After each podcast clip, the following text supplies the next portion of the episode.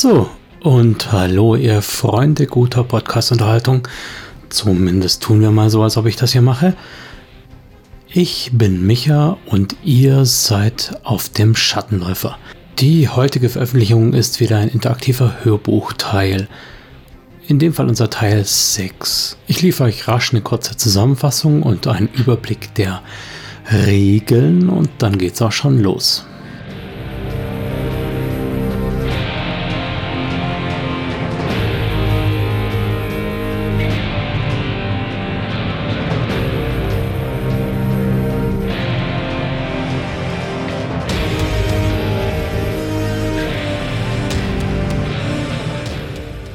Zu den Regeln, die sich seit dem letzten Mal natürlich nicht verändert haben, folgendes. Ich erzähle euch ein Stück Geschichte, so 10, 15 Minuten, und stelle euch am Schluss, wie bei einem klassischen Spiele-Abenteuerbuch, mehrere Möglichkeiten zur Auswahl. Es sind drei vordefinierte Möglichkeiten und immer die Möglichkeit, eine besonders kreative, lustige oder irgendwie witzige Idee von euch einzubringen. Über diese Optionen wird dann abgestimmt und die meistgewählte oder eben diese kreative Lösung, wenn sie mir sehr gut gefällt, wird zum Fortschreiben der Geschichte verwendet. Was letztes Mal passiert ist. Nachdem Thorn durch das Zusammentreffen mit den Sicherheitskräften erschöpft und durch die extensive Nutzung von Magie belastet war, hatte er seine Watcher hinter Tara und dem Team hergeschickt, um sie darüber zu informieren, dass sie einen Peilsender tragen, hat einen bekannten Decker auf die Firma, die er ermittelt hat, angesetzt, Cyber Systems, und wollte sich dann auf ein Nickerchen zurückziehen in Taras Bude, um die Strapazen etwas abzuschütteln. In Taras Bude hat er aber Taras Bruder in Anführungszeichen gefunden, der in der Wohnung war, um einen Chip zu finden, mit dem er angeblich ein Unfinished Business abschließen könnte und damit endlich Tara und sich freikaufen könnte. Don und er haben also gemeinsam nach dem Chip gesucht und beim Verlassen der Wohnung hat Ton mehr oder weniger zufällig den Chip in einem grob verspachtelten Dübelloch gefunden und unerkannt an sich genommen. Das heißt, Ton ist in Besitz des Chips und die Frage war, gibt Ton den Chip an den Unbekannten weiter?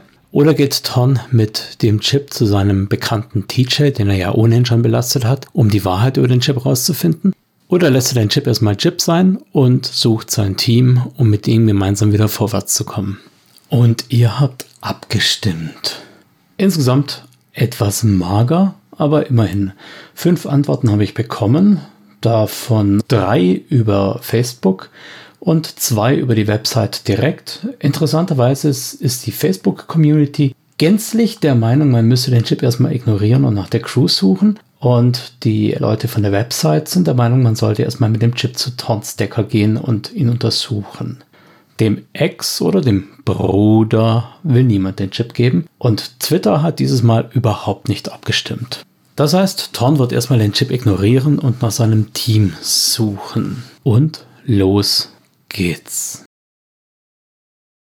Der Ork und der Riese stehen gemeinsam vor Taras Bude auf der Straße. Und du so jetzt? Hm, macht Thorn, zuckt die Schultern. Ähm, raus so? Oh, macht der Ork und reicht ihm eine der alten Zigaretten von Tara. Gut, besser als gar nichts. Dann steckt sie sich in den Mund und lässt sie den Ork anzünden. Weiß nicht, ich denke, ich gehe erstmal bei den Bekannten vorbeischauen. Hm, macht der Ork. Dann trennen sie sich und jeder geht in seine Richtung. Sicherheitshalber macht Thorn zwei, drei extra Schnörkel, ein paar extra Runden um irgendeinen Block, um sicher zu sein, dass der Ork ihn auch nicht verfolgt. Dann geht er zur Monorailbahn, um grob in Richtung ihrer Zieldestination zu fahren. Egal, was das Team gemacht hat, es wird in der Kanalisation jedenfalls nicht in die falsche Richtung gelaufen sein. Obwohl, vielleicht gerade das. Zum Täuschen. Die Möglichkeit besteht natürlich, ist aber eher unwahrscheinlich. Dazu ist Steff zu zielstrebig. Murat würde eh nur mitlaufen und Tara wäre wahrscheinlich so wütend, dass sie sich nicht großartig einmischen würde.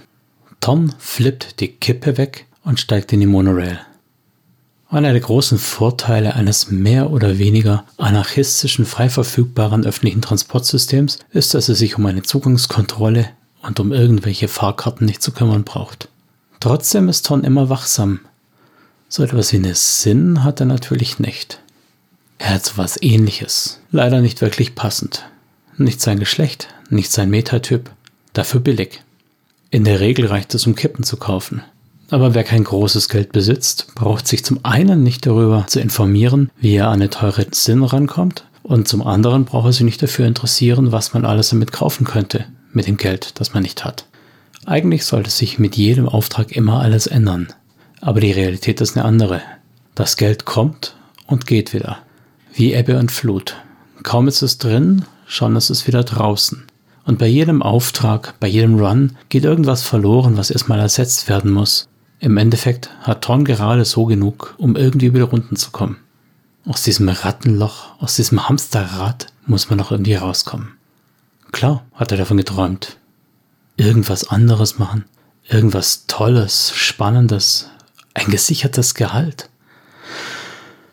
Aber da wären wir schon wieder beim Problem. Riesen sind nicht so die Standardarbeitnehmer. Konzerne scheinen so viel Interesse an Riesen zu haben, wie an einer tödlichen Infektion. Ein Philosoph, der öfter mal im Sultan rumhängt, hat mal versucht, ihm das zu erklären. Eigentlich sind die Metatypen-Schutzgesetze daran schuld, hat er erklärt. Klingt erstmal unlogisch.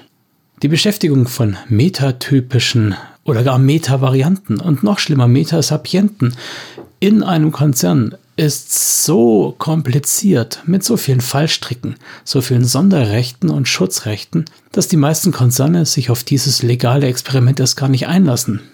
Soll heißen, weil wir so gut geschützt werden als Arbeitnehmer, werden wir keine Arbeitnehmer? Du hast es erfasst. Ja, ja.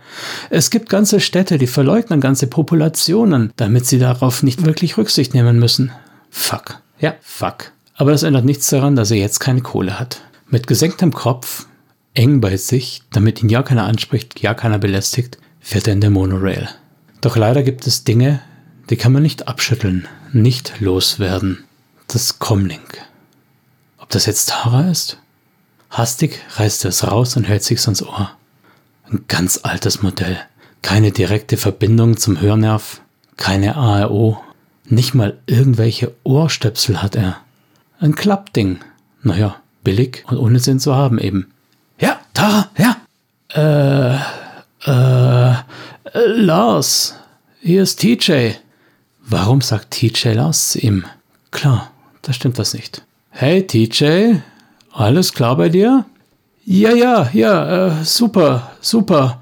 Du, äh, ich, ich, ich habe rausgefunden, was du wissen wolltest. So schnell? Cool, cool. Du solltest also dringend mal vorbeikommen, so schnell wie möglich. Okay, okay. Ähm, soll ich was mitbringen? Kuchen? Äh, klar, klar. Oh, nimm doch den, den wir zum Geburtstag von äh, Tom hatten. Den mit den Kerzen drauf. Ja, mach ich, mach ich. Tom beendet das Gespräch. Scheiße. Irgendwas stimmt nicht mit TJ. Und er hat ihn wissen lassen, dass was nicht stimmt. Also hat das mit ihm zu tun. Toms Geburtstag. Welcher Tom? Tauran kennt gar keinen Tom. Es gibt so viele Toms, aber Tauran kennt keinen einzigen. Er muss was übersehen haben.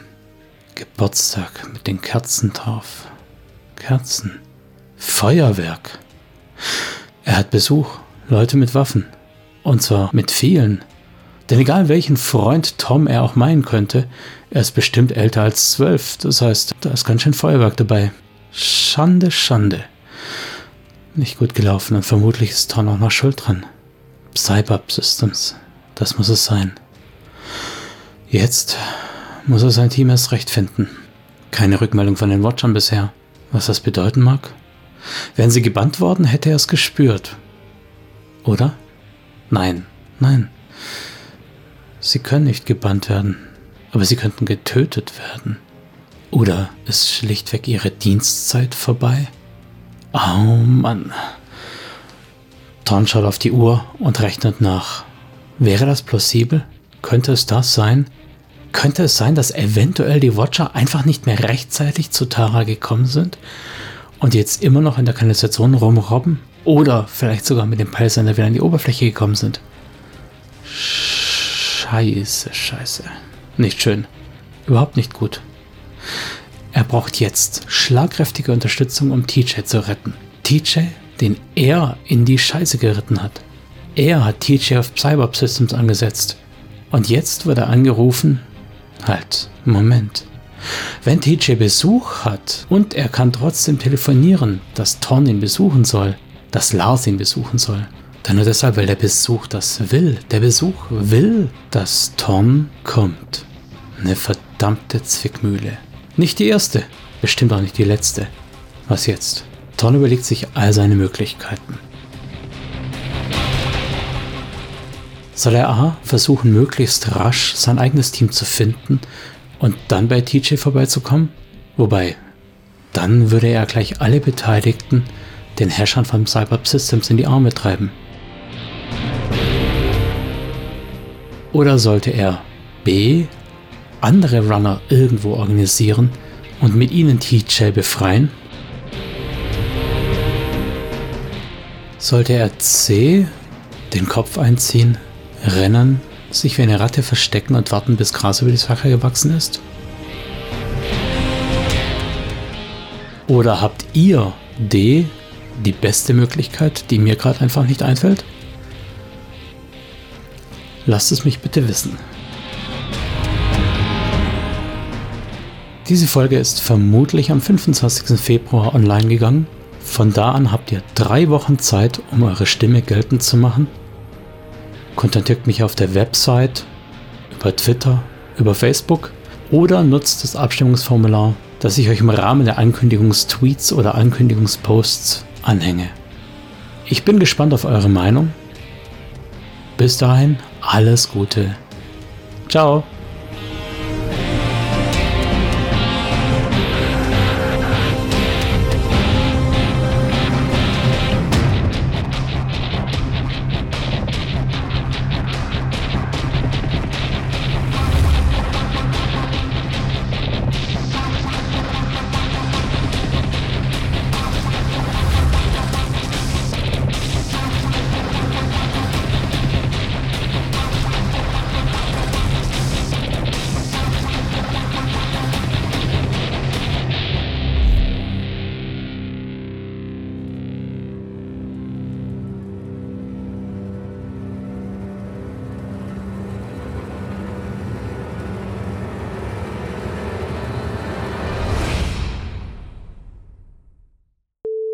Dazu ist Steff zu Thiel. Dazu ist Steff zu Thiel. Shadowrun Logo und Inhalte mit freundlicher Genehmigung von Pegasus Spiele unter Lizenz von Catalyst Game Labs und Tops Company Incorporated. Copyright 2020 Tops Company Incorporated. Alle Rechte vorbehalten. Shadowrun ist eine eingetragene Handelsmarke von Tops Company Incorporated. Die Musik stammt vom Album Silicium von der Band Erdenstern und heißt A Reckless Chase. Die Verwendung im Rahmen dieses Podcasts erfolgt mit freundlicher Genehmigung von Erdenstern. Alle Rechte bleiben bei Erdenstern.